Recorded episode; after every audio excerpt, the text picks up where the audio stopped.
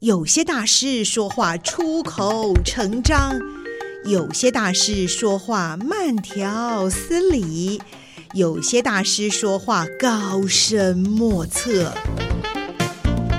今天就让大师说说人话吧，保证听得懂、听得入神、听得如痴如醉。现在就和宋怡一起进入听得懂大师，让大师说人话。Hello，各位听众朋友们，大家好，我是宋怡，欢迎来收听今天我们的听得懂大师。今天我们的节目当中邀请到的是一位美丽的大师哦，嗯、客气了，不但美丽，而且很重要哈，对于我们的文化呃关还有关怀教育都非常的重要。他是我们财团法人广达文教基金会的执行长徐慧佳，徐执行长您好，哎，宋怡你好，各位听众大家好，听到没有？这个徐慧佳执行长迷人的声音，你太客气了。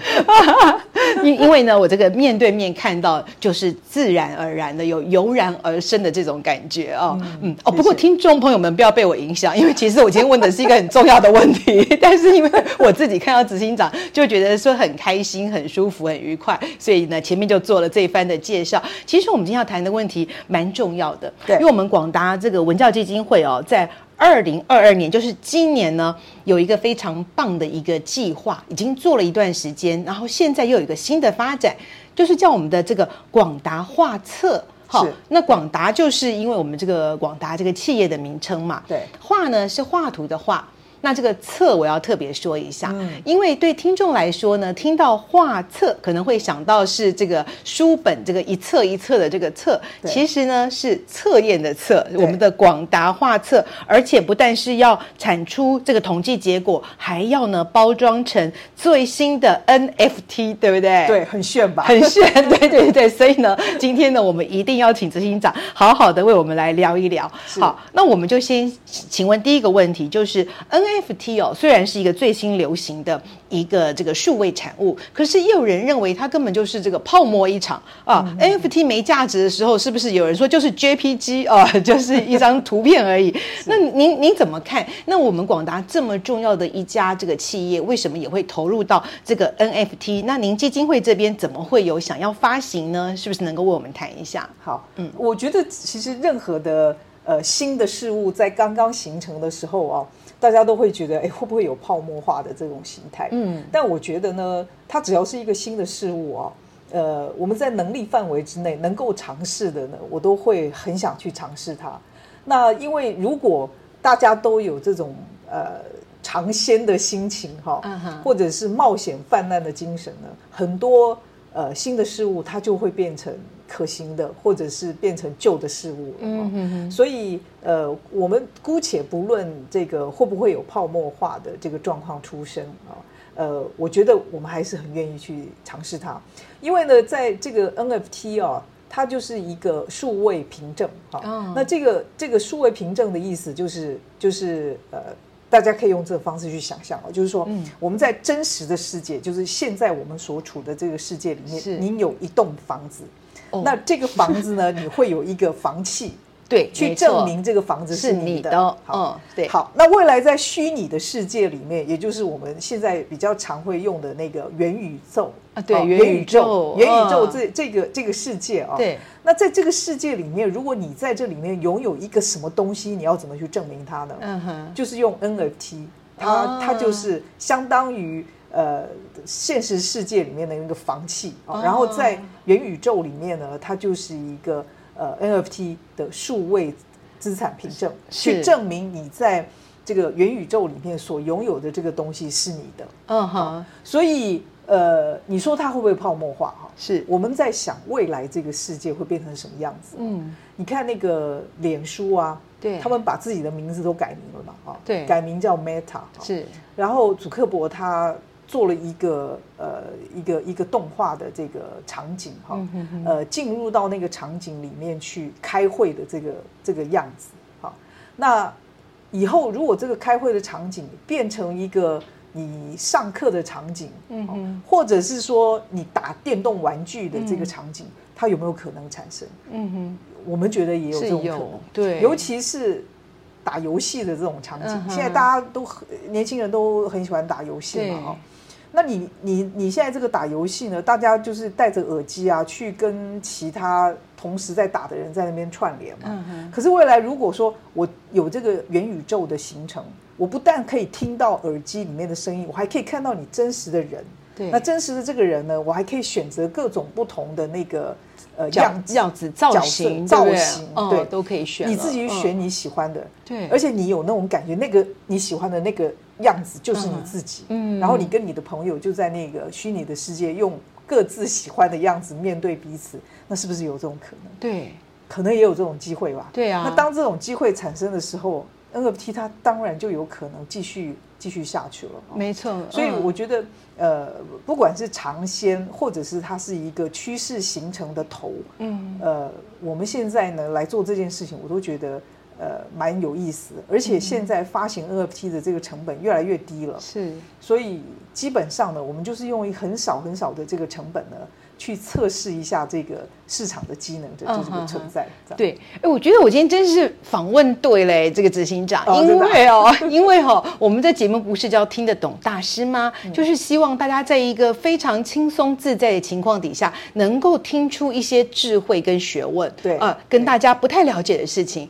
您刚才一开场啊，就已经把元宇宙跟 NFT 和我们之间的关系哦，已经把它点数的非常清楚了。对，对不对？就是在元宇宙这个世界。它可能会存在的，那到时候大家的资产怎么来作为凭证呢？嗯、那 NFT 就是其中之一，对对吧？哦，对。那这一次我们广达基金会所上架的这个广达画册，刚才我们前面提到的广达画册，那么它也是一个数位资产，对不对？对。那对我们的这个被称为资产，它一定有它一个很特别的意义跟意涵。对。那就您来看，它是一个什么样的一个数位资产呢？好。呃，我们这个广达画册哦，嗯、就就刚刚像那个宋莹莹提到的，嗯、它是画图的画，测验的测，对，所以我们这个画册的这个 NFT 的前身呢，就是我们用画图的方式来做一个测验，所以我们简单的叫做画册。对、嗯，那我们用画图来做什么样的测验呢？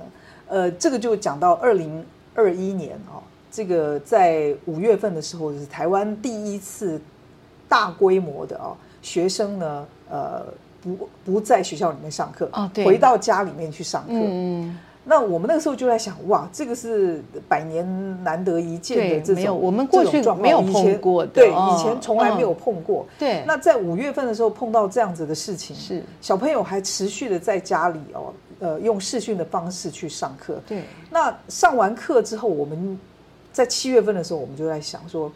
哎，这个学习的环境的改变，到底对小朋友他在学习的成效啦，或学习的状况上面，嗯、有没有什么跟在学校不同的地方？嗯、我们很想了解这样子的，哦、呃，小朋友学习环境改变之后。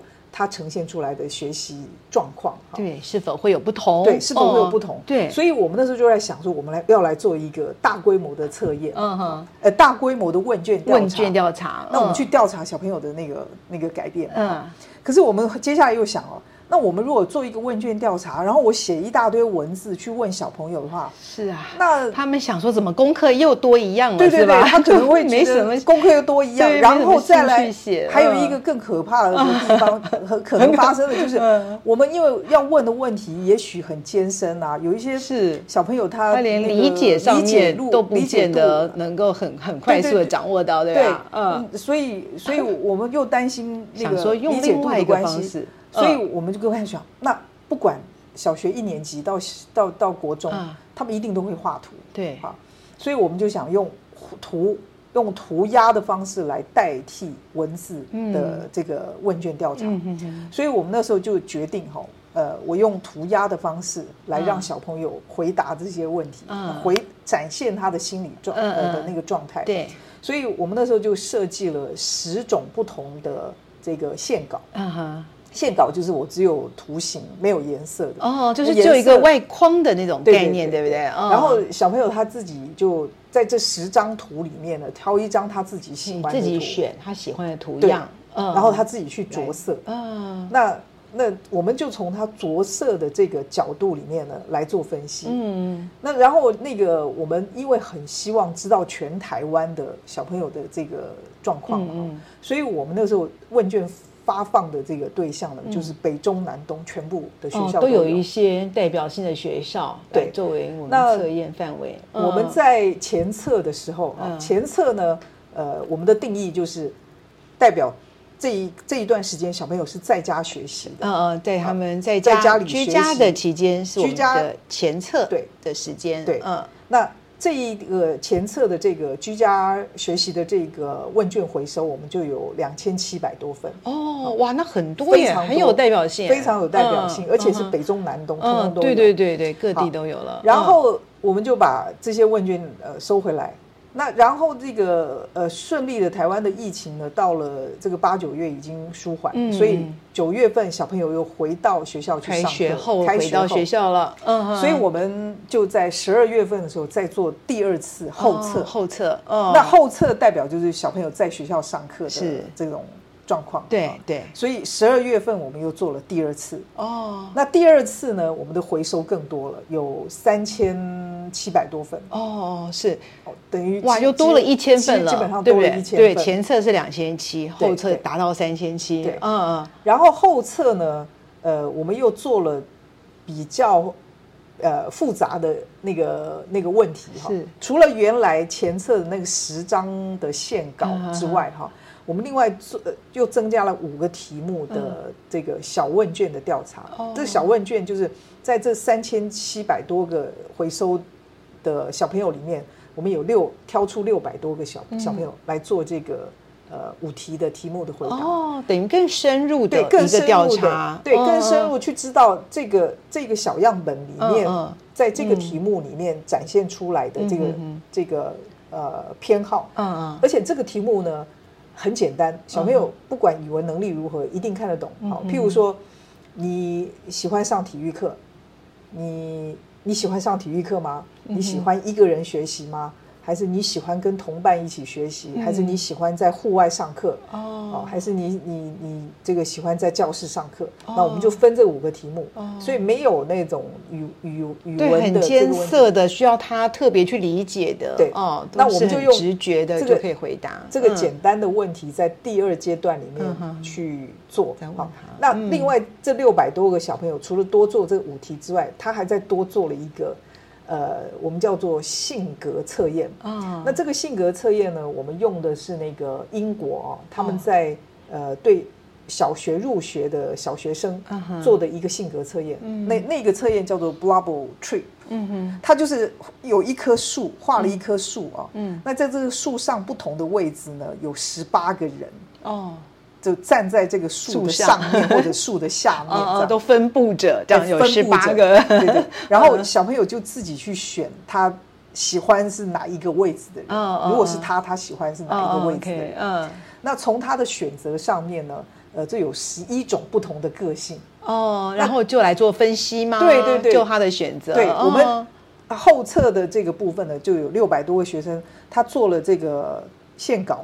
的涂色是，然后再加上这五题简单的这个问题，小问题，小问题，然后再加上这个 Bravo Tree 哦，呃，去测试测试他的那个呃性格是哪一种类型的人。好，所以我们这样子就完成了这个问卷调查。前测很简单的就是涂鸦，对对，十张图里面小朋友挑一张出来。后测呃一样是十张图的涂鸦，有三千七百多份。嗯。另外，中间这个再有六百多六百呃六百多位的这个小朋友出来，嗯、再回答五个简单的问题，再加上那个 Bravo Tree，是，所以我们就用这样子的方式呢去做了后测，嗯，好，那前测，结果做完之后呢，那我们就请那个台大统计中心啊去帮我们做这个分析，嗯哼，因为我们很想知道的是整体学生他们在这样子疫情改变之下啊。嗯在不同的地方上课，他们的这个呃产生的心理上面的行为行为的这个这个或者心理上面对心理跟行为这样有个联动哦，对的改变是什么？是所以呃，我们就用大数据的分析方式，而不是只看单一图片，是，因为单一图片心理学家可能他们在看的时候，还是可以看出一些呃一些不同的东西。对。但是因为我们的样本数非常的多，哦、所以我们就用大数据的这个分析的方式来走。哦、那大家心里就想，我这个图我怎么大数据啊？是。好，所以我们这个在做这个分析的时候，我就很厉害了。我们台大 老师果然很厉害，是专业哈，就是专业。有智慧，他很有智慧。他就把每一张图哦，每一张图，他把它。分割成一万个格子。哦，OK，那一万个格子呢，里面呢，它就一个小格子就有一个代表的颜色，哦，他就把那个颜色挑出来，嗯哼，然后把这这个这个前侧的呃两千七百多张的呃这个图呢，是。每一张图有一万个格子里面的颜色呢，就把它。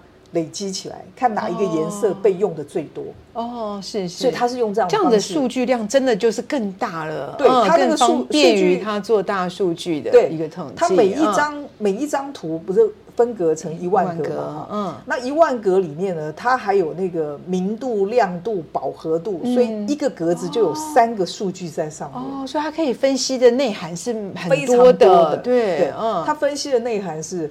呃，是可以很深入的。对，好，那所以我们就用这样子的方式呢来做大数据的分析。Uh. 每一张图呢就变成有这个一万格，一万格。对，好，然后一万格呢，它就出现了这个三万个数字。哦，对，因为一格有三个数字，一格有三个数字。对，然后它就因为这样子，所以它可以做大数据的分析。然后你每一张图的一万个一万点，嗯嗯。那它它就是有同样的点嘛？是，那它就可以累积起来，看哪一个点它的被使用的次数是最多。也就是说，哪一个颜色是小朋友用的最多？对对对，这是第一个，它我们我们可以做的这个这个分析。对，所以呃，这个 AI 的这个统计呢，它就很厉害。这个就就是我们用人眼没有办法。那那么那么那么快速去把它分出来，甚至你也分不出来。对啊，能够那么微观的去看到那些细微之处的差别。对对对对对。好，所以呃，当那个台大他们用这样子的方式去去做这个大数据的这个分析的时候，我们就可以从最后的结果看到整体学生他们在学习的这个行为表现上面有什么差异。嗯嗯嗯嗯。所以这个就是呃。我们这个广达画册呢，好玩的地方就在这里，因为它不是只有一个学生的那个结果，我们可以看，我们是看整体哈。全台湾，因为我们这个样本数已经大到，就是每一个县市很有代表性的了，代表性，而且区域性也都不一样了。对，嗯，对，对，哦，而且又可以可以这么细微的把它切分开来。嗯，那我知道说，那我们这个完成的这个作品，像刚才执行长所介绍的那么细腻的方式去分析出来的作品，有个名称叫做“一心向学”，对，而这个“疫”呢是疫情的“疫”啊。对，那所以刚才其实您也提到了，那所以这次的测验跟疫情它是有一个密不可分的关系。对，因为我们就是在测疫情前、嗯、疫情后，嗯哼呃，小朋友这个学习状况的这个改变嘛。对。那也因为就是说，呃，以前呢是没有人用这种大规模的这个图画的方式呢来做这个这个调查。嗯呃，然后呢也没有说用图画，然后再做这个大数据。呃，分析的 没也没有这样没有没有完全没有，所以我觉得就是说，呃，我们这个这个这个画册它有呃不同的第一哦，对，开创开创性，所以它有呃很好的一个历史，我觉得它有很好有有一个很好的历史定位，因为你就是说。呃，我我我在疫情前后，只有我们做了这样子的这个测验。我我们看，我们现在还没有看到国外有什么文献哈，或台湾有什么文献在做这个这个调查。所以我们很希望透过广达画册呢，可以为台湾在这一段历史下面留下一些足迹。嗯嗯，所以呃，跟疫情有关，也跟创新有关。也跟我们的历史有关。对呀、啊，而且又创造了好多的第一哦。对，对，对对那我我想哈、哦，这一集的节目时间其实已经差不多了，然后接近尾声了。嗯、那么在下一集呢，我们还非常非常想知道，就是说，像刚才执行长有介绍的很详尽，就是这一次我们如何呢去做了一个大数据的分析。嗯、相信这个分析当中一定有一些结果是非常值得跟我们社会大众一起来分享的。对，那我们下集再请教您哦。好，拭目以待。好的，拭目以待。好哦，好哦，谢谢执行长，谢谢，我们下次再见喽。好，嗯，拜拜拜，拜拜。